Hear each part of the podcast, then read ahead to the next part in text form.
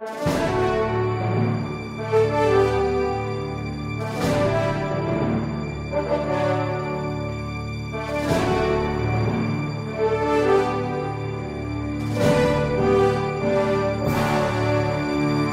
Resposta Católica de hoje, gostaríamos de responder a várias perguntas de nossos alunos a respeito do uso de músicas protestantes dentro da missa.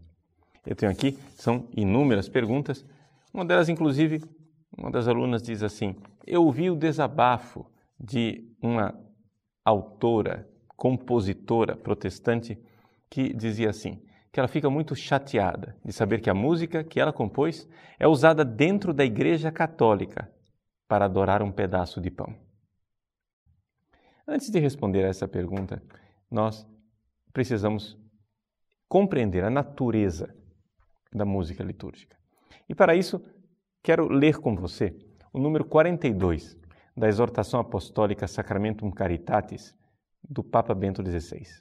Você sabe que o Papa Bento XVI é um homem de uma fina formação musical e que sabe muito bem o que é a liturgia e como é que nós precisamos caminhar na direção de uma reforma da reforma litúrgica. No número 42, ele diz assim: Na sua história bimilenária, a Igreja criou e continua a criar música e cânticos que constituem um patrimônio de fé e amor que não se deve perder.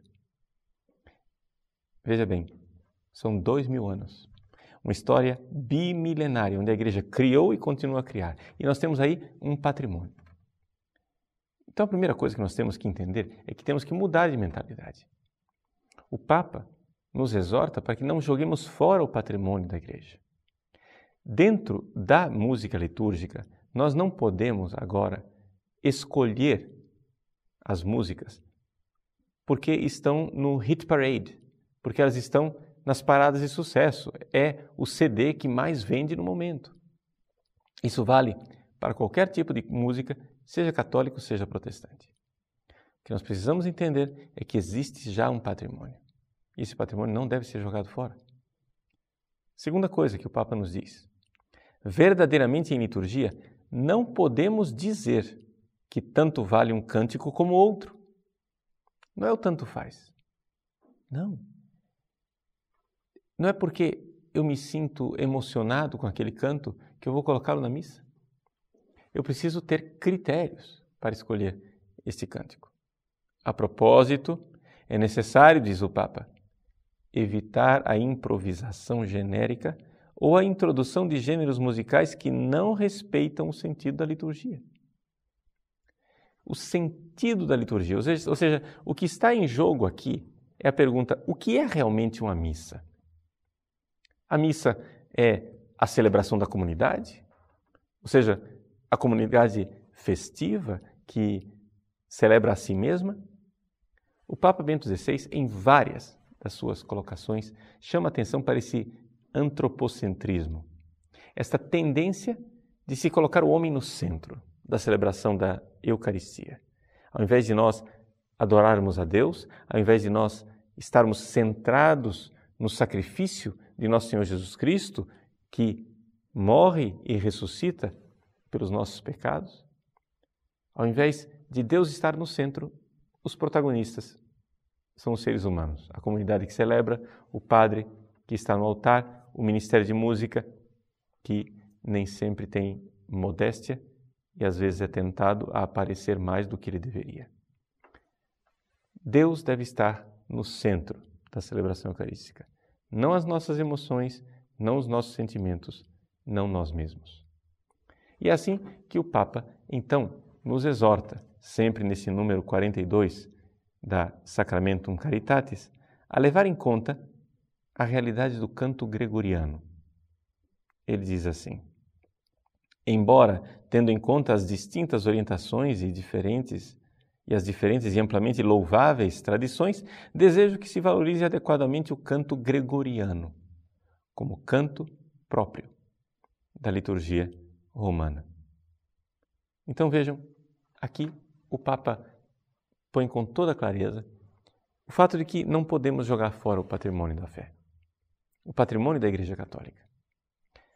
Isso talvez sirva de critério ao nós escolhermos as músicas para a nossa celebração. Vejam, não vamos ser ingênuos. É evidente que podem haver músicas compostas por protestantes muito queridas e admiradas por católicos. Se nós vamos exorcizar toda e qualquer música protestante, então ninguém deveria ouvir Jesus Alegria dos Homens de Bach ou o Aleluia de Handel. Mas não se trata de evitar uma música simplesmente por ela ser protestante. Trata-se de mudarmos uma mentalidade. Não é a música da moda que deve entrar na missa. É a música do nosso patrimônio de fé. É a música que faz parte da nossa história de fé enquanto igreja. Porque a liturgia, a liturgia ela deve ser recebida. Além disso, uma vez que nós colocamos aqui o ponto de vista que não é somente um ponto de vista, é um ensinamento do Papa Bento XVI, podemos dizer alguma coisa a respeito das músicas protestantes em si mesmas. E é o seguinte: aqui eu não me baseio em nenhum documento da igreja, eu me baseio simplesmente no bom senso pastoral. Trata-se de você compreender que nem sempre as pessoas que vão à missa estão preparadas. Nem sempre as pessoas que vão à missa têm conhecimento, formação de fé e estrutura suficiente para serem expostas à cultura protestante. Por quê?